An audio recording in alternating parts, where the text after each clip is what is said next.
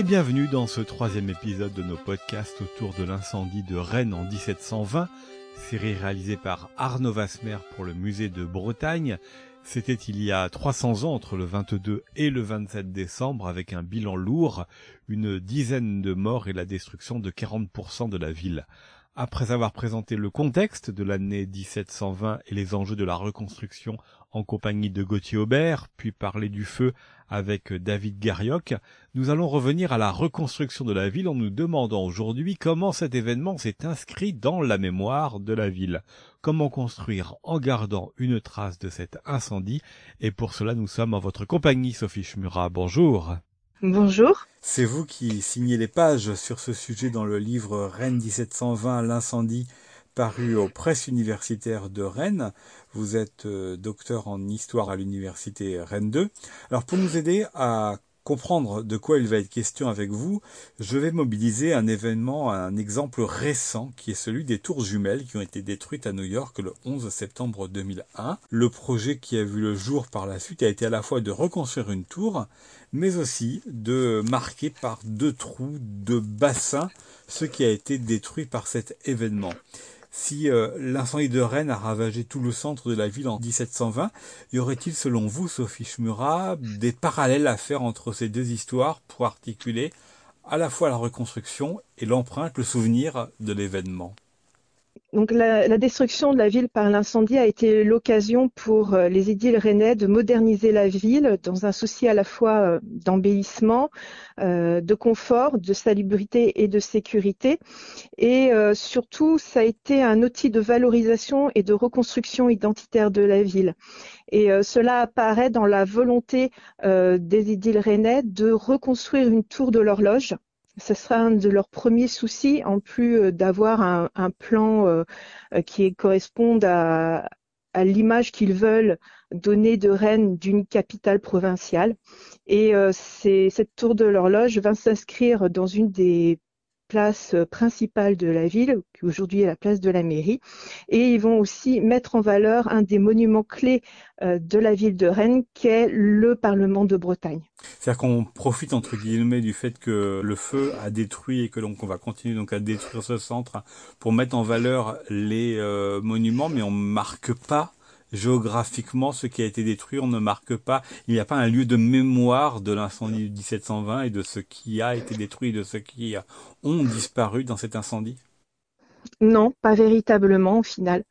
Euh, Alors Sophie Schmura, quand il a fallu reconstruire euh, la ville, est-ce qu'on a déjà pensé à cette question du patrimoine? Est-ce que c'est un anachronisme d'utiliser euh, ce mot-là ou est-ce que déjà en 1720 et dans les années suivantes, on a voulu à la fois faire une ville? Moderne pour ce qui était de l'époque, mais en même temps conserver une identité des époques antérieures et de, des goûts et des matériaux antérieurs. Oui, alors utiliser le terme patrimoine, en effet, est anachronique. On va plutôt parler euh, d'héritage monumental, d'attachement à l'héritage monumental.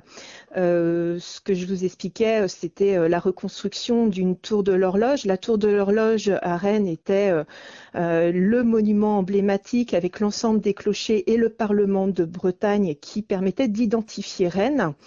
La construction par Gabriel d'une place royale devant le Parlement de Bretagne va mettre en valeur ce monument également.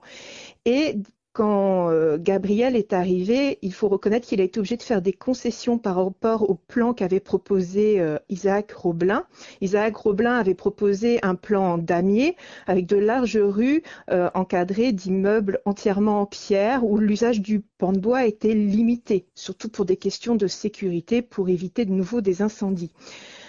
Les habitants ne vont rejeter euh, ce, projet et euh, Gabriel va donc euh, leur concéder le droit de construire derrière les façades de pierre avec des procédés constructifs ancestraux utilisés depuis la fin du XVe siècle, c'est-à-dire des constructions à pans de bois, des coursives entières qui vont courir le long de ces façades le long des cours et aussi, quelque chose qui n'apparaît pas et qui est caché, les habitants ne vont pas reconstruire entièrement les façades de leurs immeubles sur rue avec de la pierre de taille. La pierre de taille va être limitée aux encadrements et euh, euh, derrière les enduits, vous trouvez euh, des assemblages de moellons et de briques. Alors, est-ce que ça veut dire, euh, Sophie Schmura, que finalement on a travaillé euh, l'esthétique, euh, le paysage des rues avec ces façades nouvelles, mais qu'en même temps on n'a pas forcément bien sécurisé ce qu'il y avait derrière si on continue à utiliser du bois pour le pan de bois?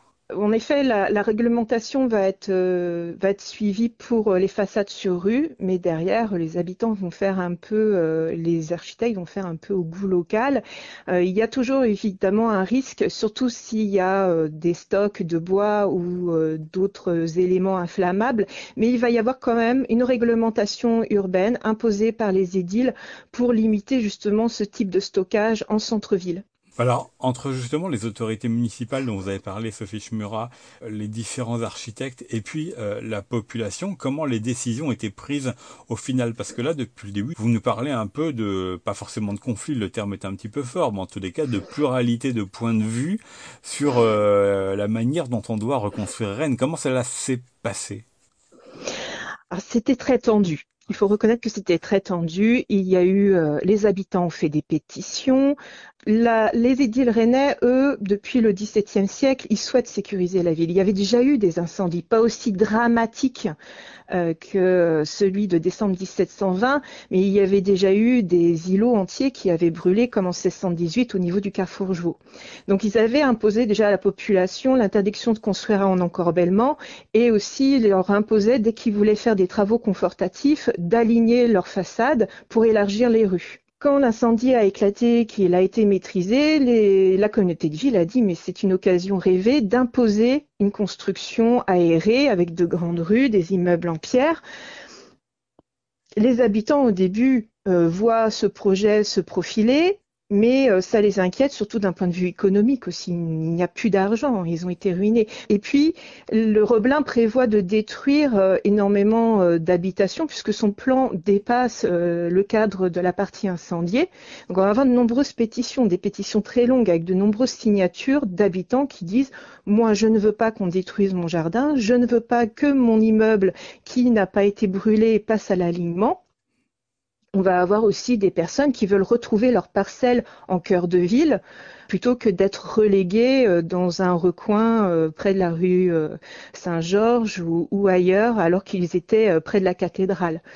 Et puis il va y avoir un mémoire, le mémoire d'août 1722, où bah, la communauté de ville va devoir céder au plus grand nombre de ses habitants. Ils vont écrire ce mémoire pour, en fin de compte, bah, virer Isaac Roblin et euh, avoir un nouvel architecte qui va venir, qui sera Gabriel. Jacques V Gabriel. Qui était plus consensuel, euh, cet architecte euh, Gabriel, parce que là aussi, vous, vous disiez tout à l'heure qu'il a quand même composé avec aussi les plans qui ont été proposés par le premier architecte. je pense qu'il a été malin. je pense qu'il a été plus malin que Roblin. quand il arrive à Rennes, le plan de Roblin était en phase avec euh, le goût de l'époque, la modernité. Euh, Gabriel, en tant qu'architecte du roi, euh, ce plan lui paraît tout à fait correct. Et il voit l'opportunité pour lui, je pense, de, briller en tant qu'architecte. Il va profiter du tracé d'une place devant le Parlement pour la transformer en place royale. Puis comme ça permettre à la statue de Louis XIV de venir à Rennes, statue qu'on attendait quand même depuis la fin du XVIIe siècle. Et euh, pendant que lui s'attache euh, à la construction de, cette place euh, royale devant le Parlement, il va laisser la communauté de ville, les architectes locaux, en fin de compte, se disputer autour du projet sur la place neuve, qui est notre actuelle place de l'hôtel de ville. Une fois que Gabriel a presque fini ses travaux pour la place située devant le palais, et qu'il va s'intéresser au projet de la place neuve. Il va balayer euh, d'un geste tous les projets de la communauté de ville et des architectes locaux et imposer son point de vue et réussir. Quand euh, il y a eu tous ces débats récents sur euh, la flèche de Notre-Dame de Paris, la reconstruire à l'identique ou faire un geste architectural, est-ce que ça a fait écho pour vous au débat qu'il y a pu y avoir à Rennes après l'incendie de 1720 sur fallait-il reconstruire à l'identique, fallait-il reconstruire nouveau. Est-ce qu'il y a eu des similitudes dans euh, les, débats qui ont eu lieu et qui auront encore euh, lieu jusqu'à la, fin des travaux? Euh, oui, ça a commencé très très vite. Euh, en dès janvier 1721, bah, la communauté de ville va devoir trouver un, projet de reconstruction et va faire appel à ses architectes locaux, Jean-François Huguet et François Forestier. Ils vont proposer des plans mais ces plans proposent un tracé qui est à l'identique de ce qu'était la ville avant l'incendie de 1720 et ils vont être rejetés d'emblée par, par les édiles qui vont dire non, ce n'est pas ça qu'il faut, nous on veut euh, un, embellissement et puis on veut de larges rues pour éviter les incendies. Avec euh, les places, la place euh, qui est devant le Parlement de Bretagne et la place aujourd'hui de l'hôtel de ville, c'est des places qui n'existaient pas du tout avant 1720. C'est l'incendie qui a permis de les construire et à la fois de finalement changer le regard des Rennais ou de ceux qui pouvaient passer à, Rennes sur euh, ces monuments qui du coup se retrouvaient euh, euh, éclaircis par rapport aux autres bâtis il n'y avait en effet pas de place de cette taille dans, Rennes avant l'incendie de 1720. Devant le Parlement de Bretagne, il n'y avait qu'un placis, le placis Saint-François. Et la place neuve va être dessinée par Roblin sur l'emplacement de deux rues, dont une qui s'appelait la rue Neuve, d'où son nom. Euh, place Neuve. Euh, même lui, Roblin, au début, n'était pas sûr de maintenir ce projet. Il aurait été tout à fait possible de le remplacer par un îlot d'immeubles, puisqu'il y avait encore euh, la place du Champ-Jacquet qui était intacte. Il y a les places, il y a les monuments, et puis, est-ce qu'on y met aussi euh, entre les deux, est-ce qu'on y met sur euh, les places Vous avez parlé de la fameuse statue euh, de Louis XIV sur la place du Parlement. Quelle figure mettre à l'honneur sur ces deux places? Est-ce que ce fut un, un débat de l'époque et un débat vigoureux pour savoir finalement dans quelle histoire on s'inscrit? Il n'y a pas eu de débat concernant la statue de Louis XIV puisqu'elle avait été commandée au sculpteur Quasvox dès la fin du XVIIe siècle et les Rennais euh, espérait vivement avoir une place royale euh, dédiée à, ce roi. euh, quand la statue arrive, le roi est déjà mort. Donc quand Gabriel va donc s'engager dans un projet d'une deuxième place royale pour rendre hommage au monarque en place, Louis XV. Donc il n'y a jamais eu de débat pour savoir qui on allait mettre dans, la niche à la base de la tour de l'horloge à Rennes au XVIIIe siècle. Sauf que depuis, aujourd'hui, si on se promène ces deux places, aucune de ces deux statues n'existe. Parce que c'est ça aussi qui est important, euh, Sophie dans euh, la mémoire de l'incendie de Rennes euh, de 1720. C'est ce que l'histoire, les goûts, les régimes politiques aussi ont fait. Quand Prosper Mérimée, qui était l'inspecteur général des monuments historiques, le premier inspecteur, arrive en 1834, quel regard porte-t-il sur la ville et sur sa reconstruction? Prosper Mérimée est très dur. Euh, pour lui, il n'y a rien pour le goût à Rennes. Il considère que l'architecture du XVIIIe siècle n'a aucune esthétique. Euh, il est plus porté, lui ce qui l'intéresse, c'est l'architecture antique de l'Antiquité au XVe siècle.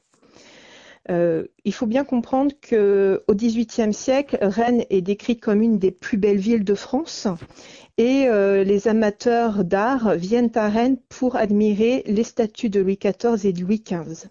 À la Révolution, euh, en 1792, l'ensemble des monuments euh, dédiés aux monarques de France vont être Enfin, il va y avoir un décret qui va obliger leur destruction.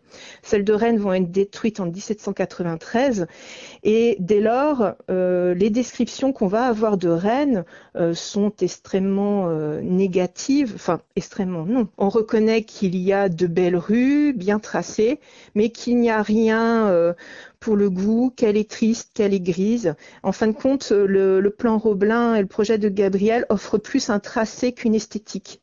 Est-ce que ça a beaucoup changé, ça, la perception, justement, le, la perception de, fin, de ce qui a été construit après 1720 à travers le temps, parce qu'il y a eu euh, d'autres évolutions, et dans votre euh, l'un de vos articles, Sophie Schumera, dans ce livre Sous l'incendie de Rennes 1720, vous attardez aussi sur la place euh, du Parlement, sur ce que l'on y met. On y a mis un jardin, on y a mis une fontaine, on y a mis des pavés. Aujourd'hui, on y met des, des, chapiteaux quand il y a des spectacles sont des places finalement qui n'ont jamais trouvé une finalité terminée Les places euh, au XVIIIe siècle n'ont pas été construites en une seule fois. Au final, la place du Parlement a été terminée au XIXe siècle avec le percement de la rue Victor Hugo. Donc, elle était en quelque sorte en travaux pendant presque un siècle. Elle était difficile à vivre. L'urbanité était difficile, c'est-à-dire la manière de la vivre. Euh, les habitants se plaignaient de tomber sur les pavés. Euh, il n'y avait plus cet élément esthétique, cet élément de lecture qui était la statue de Louis XIV. Il va avoir d'ailleurs des projets pour euh, reconstituer euh, une statue de Louis XIV dans les années 1820. Concernant la place euh, de l'hôtel de ville, il y aura le même problème. Le palais du gouverneur qui aurait dû être bâti là où se trouve notre actuel opéra, il n'y avait pas eu le financement pour le faire. Il y a eu une promenade publique pendant un temps. Et il a fallu attendre les années 1830 pour que la place soit terminée avec la construction du théâtre. Donc là encore, des travaux continuels. Euh, là encore, une niche vide, puisque la statue de Louis XV avait été détruite. Euh, là, c'en est presque comique, puisque dans les années 1820, on va se demander si on va pas mettre une statue de Louis XII, une statue de Louis XVI, euh, voire d'Henri IV. On ne sait pas quoi faire. Et donc, à la fin du XIXe siècle, il va y avoir des projets, entre autres d'une fontaine. Elle a d'abord été installée sur la place de l'hôtel de ville. Ça va tellement plaire à la population qu'on va en construire une de manière permanente sur la place du Parlement. Euh, il va s'avérer que cette construction va être maladroite. Les hommes de l'art vont très mal l'apercevoir, ils vont dire que ça gâche la vue sur le Parlement. Et en plus, elle avait un jet d'eau tellement haut qu'elle inondait les boutiques alentours. On va avoir énormément de pétitions des habitants qui vont dire que euh, la place est continuellement euh, couverte de boue, que le bassin est rempli d'immondices. Mais il faudra attendre 1934 pour qu'en fin de compte, ce, fameux bassin de la place du Parlement soit retiré pour faire place à un jardin à la française qui est censé euh, rappeler le goût du XVIIIe siècle, le savoir-faire de le nôtre et, et rappeler euh, la vocation première de la place du Parlement qui était une place royale. Aujourd'hui, ces jardins ont mal vieilli, et les habitants aujourd'hui ont besoin peut-être de vivre autrement la ville. Hein. La ville est en continuelle transformation, on a d'autres usages. Et en effet, euh, on sent bien qu'il y a une forte demande de repenser le sol euh, de, cette place du Parlement euh, sans pour autant dévaloriser l'ensemble monumental qui l'entoure. Je voudrais terminer quand même, Sophie Schmura, outre ces places-là, par euh, tout ce secteur du centre-ville qui a été euh, patrimonialisé, qui a été sauvegardé. Ce fut aussi euh, un enjeu finalement à partir du milieu du XXe siècle. Quel était le secteur qui était patrimonialisé? Qu'est-ce que l'on pouvait changer? Et jusqu'où est-ce que l'on pouvait changer? Et, à partir d'où on pouvait détruire et reconstruire la ville? Il faut bien comprendre qu'au début du XXe siècle, euh, il va y avoir une forte croissance démographique euh, urbaine et il va y avoir de nouveaux usages comme l'automobile. Donc on va y avoir des plans euh, d'embellissement et d'accroissement de la ville qui vont être appliqués et qui avaient pour but d'aligner les rues du centre-ville rennais et donc de détruire une partie du quartier construit au XVIIIe siècle et des maisons à pans de bois, des, de l'ancienne cité qui avait été préservée de l'incendie de 1720. Ce plan intervient à un moment où on réédite le vieux Rennes euh, de Paul Banéa et les Rennais redécouvrent l'histoire architecturale de leur ville et vont s'opposer à ces alignements et à ces destructions. Et on va redécouvrir les arcades du quartier 18e.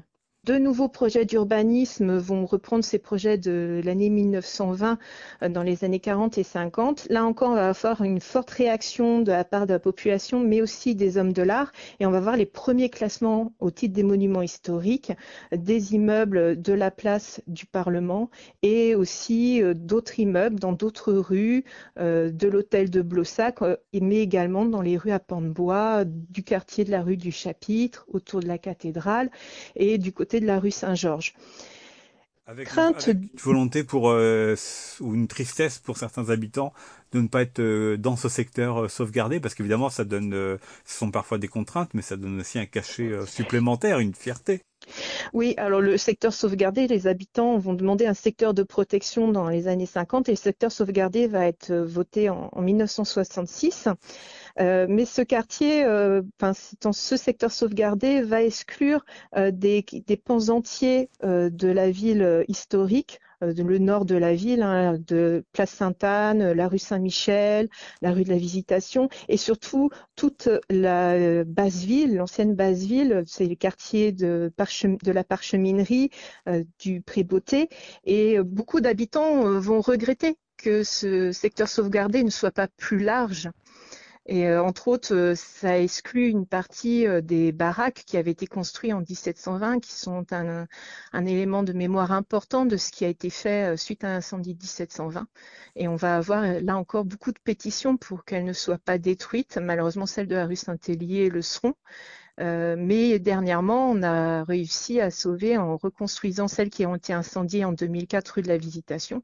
Et aujourd'hui encore, on a dans le paysage urbain un, témoignage de ces baraques. Sophie Schumera, merci beaucoup d'avoir répondu euh, à mes questions. On peut vous lire donc dans ce livre euh, collectif dirigé par Gauthier Aubert et Georges Provost, Rennes 1720, L'incendie, par aux éditions des presses universitaires de Rennes. Et puis dans le prochain épisode, nous intéresserons à la perception et à la mémoire religieuse de cet incendie en compagnie de Georges Provost. C'était un podcast d'Arnaud Vasmer pour le musée de Bretagne au Champ Libre à Rennes avec une musique interprétée par David Guichard, la chanson en l'honneur du duc Duras à retrouver sur l'album Rennes dans chanson. Vous pouvez retrouver cet épisode comme l'ensemble de ceux de cette série autour de l'incendie de Rennes en 1720 sur le site internet du musée de Bretagne.